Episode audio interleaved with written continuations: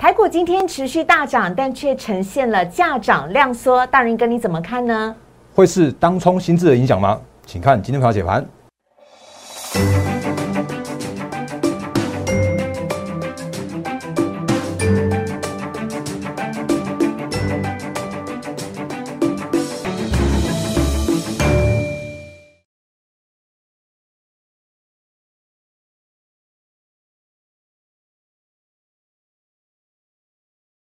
欢迎收看《忍者无敌》，大家好，我是施伟，在我身边的是陈坤仁分析师，大人哥你好，施伟好，各位投资朋友大家好，大人哥又要哭了。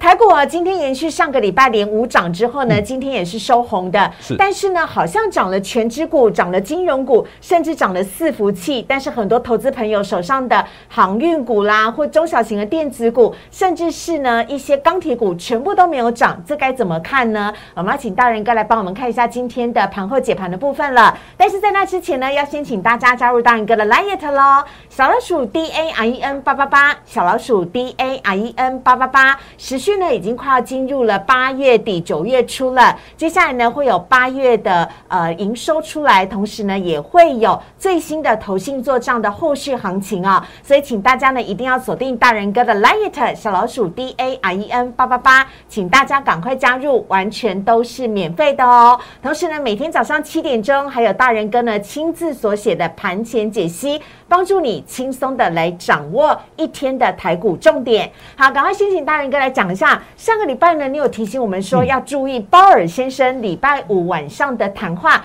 那今天呢最新的谈话结果，请大人哥帮我们讲一下，是不是因此影响到今天的台股呢？好，呃，施伟好，各位同学们大家好。因为其实上上个礼拜，我决定讲一下那个倒带一下，回到上上礼拜五，然后再回到上个礼拜五。好原因是因为呢，如果大家还记得的话，哎，怎么突然那个要去风光明媚的那个 Jackson Hole 的这个地方呢，突然变成线上举办啦？哎、哎，那看起来就是因为 FED 想要做一些相关的调整。嗯嗯，那怎么样调整呢？果不其然，在上个星期五的时候、嗯 f e d 央行年会的，因为 FED 主席鲍尔在全球央行年会的一些重点，我们跟大家做一个快速的摘录。好可能因为时间有限的关系，跟大家说明一下的四个重点。第一个重点是今年可能开始缩减购债，哦那这个是符合预期的一件事情，因为本来就在七月，应该说六七月的时候吧，就是各个央行总裁就已经开始放放风声了，我就搓一下搓一下，一直在搓搓搓搓搓了。那确实就在这一次的 Fed 总算提出来说，哦，有已经通过了，要是进一步使得一个那个经济的一个进展了，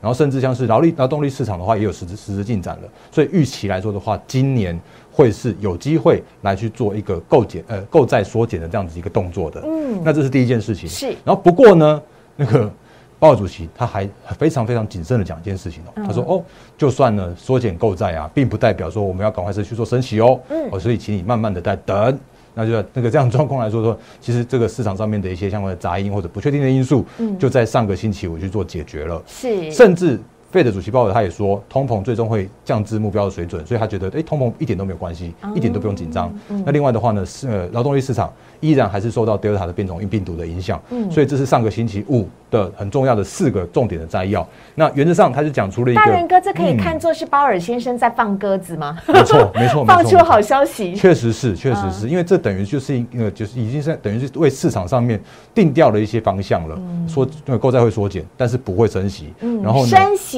还很遥远。对，没错。那所以因为这样的关系，所以在呃美股的四大指数都那个持续的再去做反弹，而且创高。像纳斯达克指数来说的话，这左下角那个，我就再创了历史新高。那右上角的话是 S M P 五百指数也创下了历史新高。哇哦所以包含了科技股，包含了像是一些大型的呃就是龙头股来说的话，其实都是一个比较不不错的方向。嗯那我们也常常跟大家说过，只要是美股纳斯达克指数创高，其实台股就不不太会寂寞。嗯，所以这样状况来说的时候啊，其实会发现说，哎、虽然上个星期的台股已经是大涨了八百多点，我从这边低点掉从低点八月二十号开始往上去做反弹，因为那个上上礼拜的关系，所以上个礼拜就有一个连续几天的反弹的行情。对，然后没想到涨了呃连续五呃四天五天之后涨了八百多点之后，结果今天的行情呢、依然在做开高然后走高的这样子一个动作。而且好猛啊！它站上季线了耶！当初本来以为它会变成一个压力区，结果没想到它站上去了。真的超强的啊！不过不过对，但不过今今天的那个状况啊有点不一样，就是嗯今天涨的好像感觉跟大家那个涨的心目中的感觉是不太一样的。原因是因为今天的大涨啊，你会发现说，哦，那个尾盘这样拉拉拉拉拉拉，啊，竟然是拉那种就是那个什么国泰金呐，对，富邦富邦金呐，然后国泰金呐。那种就去去拉的那个拉的高高的，然后那个让尾盘的指数往上去做创高，站上了极限的位置。嗯。可是如果从从大方向来说的时候，竟然今天的成交量却只有萎缩到了两千六百九十五亿。那如果加盘后，很久没看到二字头了耶。那加盘后的话，顶多两千七百多亿的这样一个水准。所以今天是一个价涨。而且是一个量缩，然后重新回到了那个季线的这样子一个位置的，那也就表示说，其实，在市场上面的这个追加的力道或追加的意愿，还是稍微显薄弱一些。嗯，那不过我这样讲好了，就说这个时间点的金融股，它依然还是有所谓的撑盘的这样一个角色的。嗯，那因为其实那个，因为因为刚刚三立有问我说。那个它会不会会不会拉拉金融股，然后结果都在出其他的电子股，然后让这个变成是陌生段最后一根稻草，然后压压垮这个行情？会吗？会是这样子吗？我是觉得不会，我是觉得不会。原因是因为如果我们看一下大方向来说的话，其实这个时间点的金融股到目前为止依然还是评价合理、评价偏低的水准。比方说像是国泰金，它那个呃它的净值哦，到目前为止还有六十块。那这个时间点就算今天拉高了，它的目前的那个股价的位置在五十九点五，它还不到一倍的净值。嗯。然后甚至像是富邦金，其实我觉得你就看着国泰金跟富邦金就就绰绰有余了，嗯，因为它代表的是景气景气复苏，因为他们有一个很大的部位是在寿险的投资部位，嗯，所以在景气复苏的过程之中的话，你会发现说哦，其实这两档个股他们的那个投资的绩效或者获利的这个这个绩效都是非常好的，所以在这样状况来说的时候啊，它就是一个回到基本面的这样子一个方向。可是大人哥，那我要问了，那到底拉金融股的意义是什么呢？难道就只是为了要拉指数吗？但拉指数用金融股来拉，但都没有拉到我们手中的这些个股、电子股。嗯，我觉得应该是说，其实思维问到一个非常好的问题，就是因为这个时间点来说的时候啊，嗯，我讲这样子，那难免。这时间点的电子股还是属属于浮额稍微比较乱一些些的。嗯，那我们之前跟大家说过，因为前一波在下跌的时候哦，其实我们可以看到那个五月份的那一次，它洗融资整个洗掉五百亿的这样一个融资。嗯，那这个时间点的时候啊，洗融资只有洗掉差不多在接近三百亿而已，就是从从两千接近三千，然后到两千六七百亿这样一个水准。那所以这个时间点来说的时候啊，我认为电子股的融资的余额依然还是比较相对凌乱一些些。所以这个时间点它其实拉的叫做是。拉全值电子股，像台积电、联电、呃联发科这些都拉起来了，或者像像拉那个拉金融股，然后把这个指数拉的稍微高一些些的时候啊，然后适度的让这个行情去做一个回升回温，然后让这个相对的符合去做洗清之后，然后后续来说的话，再去让资金转到中小型的电子股，这会是一个良性的轮动的过程。哦，嗯，所以。先拉个指数，然后让那个行情回稳了，然后再去轮动到中小型，这个是一个后续可以留意的方向。OK，好。但是呢，要请教一下大人哥了，因为呢，今天呢，啊，延续上个礼拜算呢，是呈现价格一直大盘指数一直往上升，但是量却一直缩小。今天甚至出现了二字头，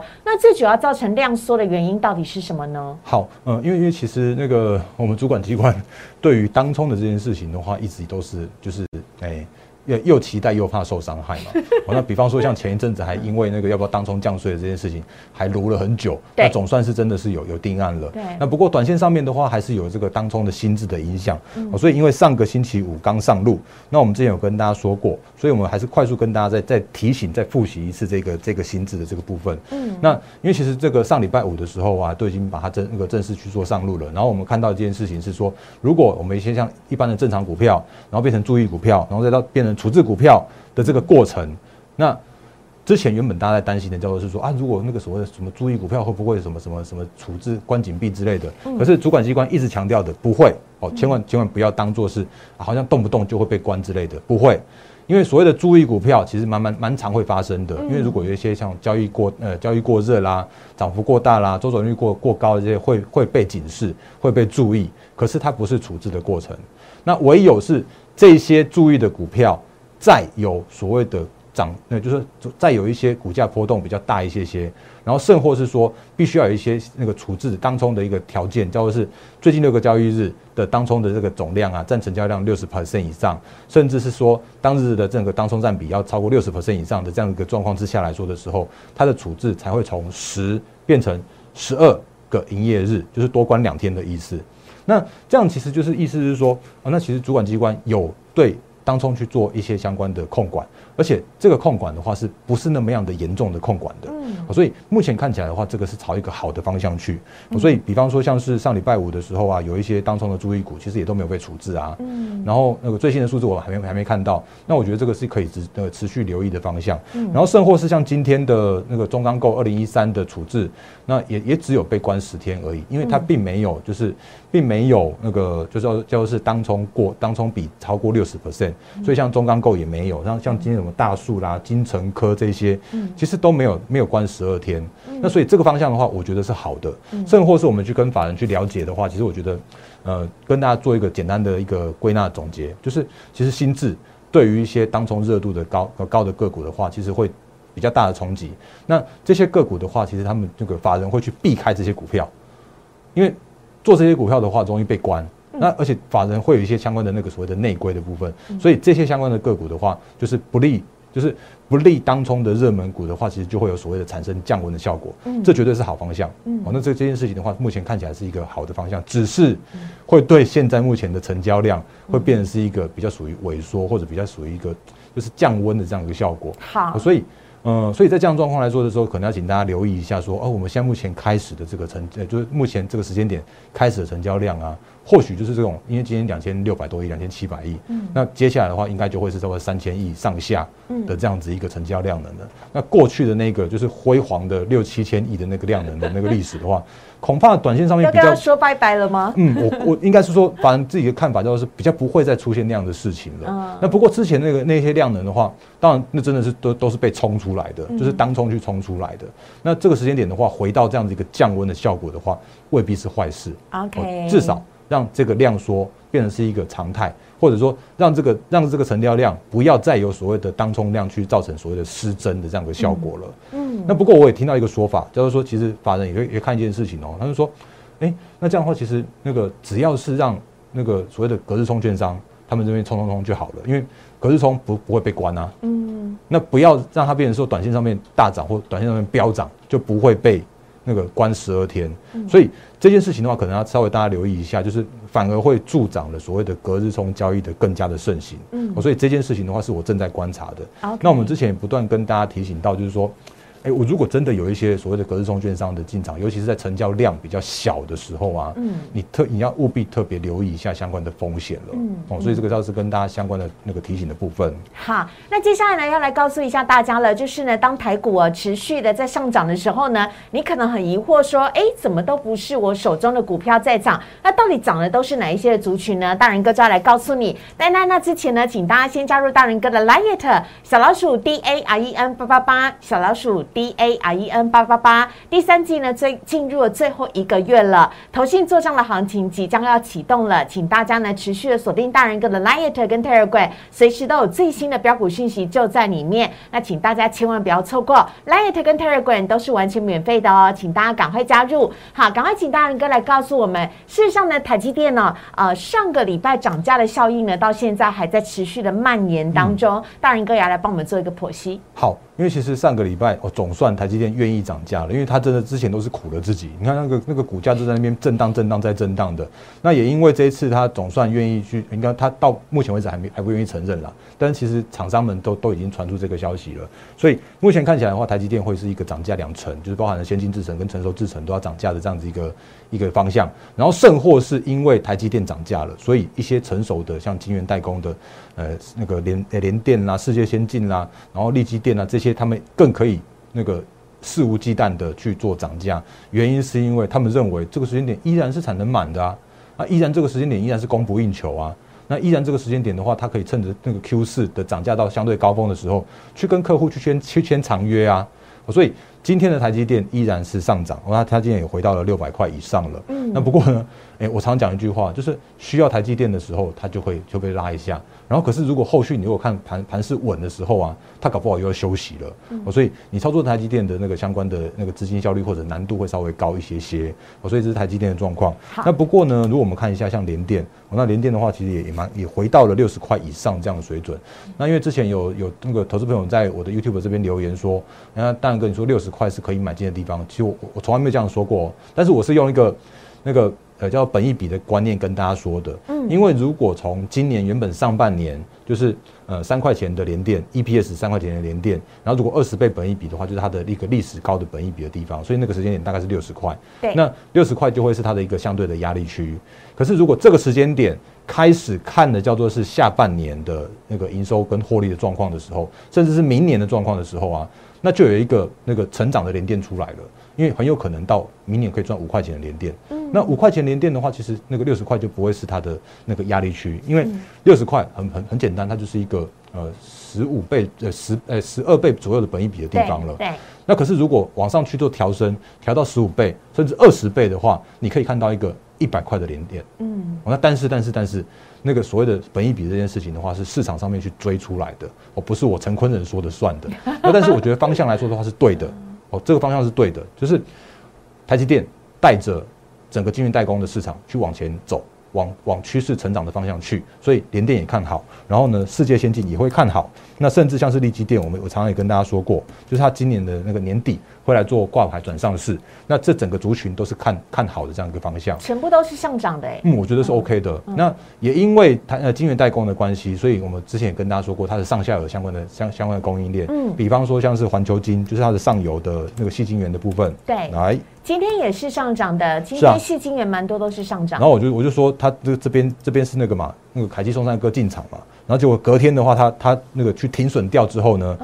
他洗完之后就继续往上走了。哦，那这就是一个趋势的形成，就是虽然短线客它会影响到它的一些短短线上面的走势，可是其实对于所谓的长期趋势来说的话，它还是要回到它的一个趋势跟基本面上面去。哦，所以环球金我觉得应该依然是 OK 的。那其他像是那个什么台盛科啦，或者像是呃那个三七零七汉雷这种的话，其实金元的金元整个金元的上游这一块来说的话，其实我觉得都是看好。那这是汉雷嘛，然后六一八的合金也是一样温温的涨，而且几乎已经快要快要到那个所谓的新高的这个位置附近了。那这个是一个上游的部分。嗯，那如果是他的客户的话，就是那个晶圆代工的客户的话，其实我们会发现一件事情哦，就是当他在第一次说要涨价的时候，就是市场会乱杀一通。然后可是呢，如果真正厘清之后的话，你应该要分辨出，啊，哪一些是可以转嫁给下游的，就是转嫁给给客户的。比方说像是联呃联发科，我相信它就它就有它的议价能力，我相信它就有它的所谓的转嫁能力，所以。它每次被错杀之后，它就会回稳。当然，这个时间点还没有看到它很很明确的往上去做那个上攻。可是它到每次到到跌大概接近九百块附近的时候啊，它就会是一个有那个就是基本面支撑的地方。那其他像是瑞昱的话啦，那或者像是那个联呃联勇，也都会是这样子一个回稳的这样子一个过程。嗯，就是至少他们会承受那个涨价。嗯，可是它的转价，它的涨价的话是可以转嫁给他的客户的。嗯，所以这个是一个可以留意的方向。那当然。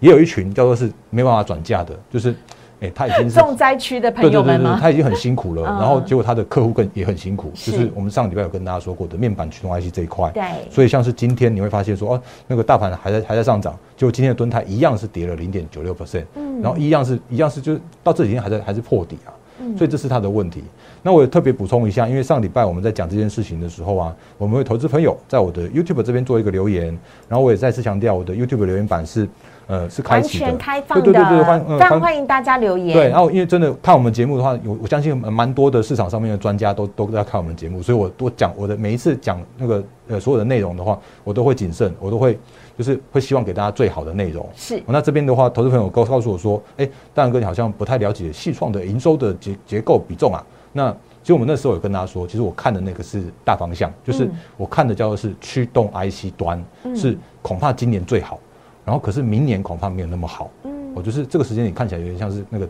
呃，EPS 获利到高峰这样的状况了。那不过要跟大家特别强调的是，细创它跟面板驱动 IC 有一点点不一样，因为细创它做的是 mobile，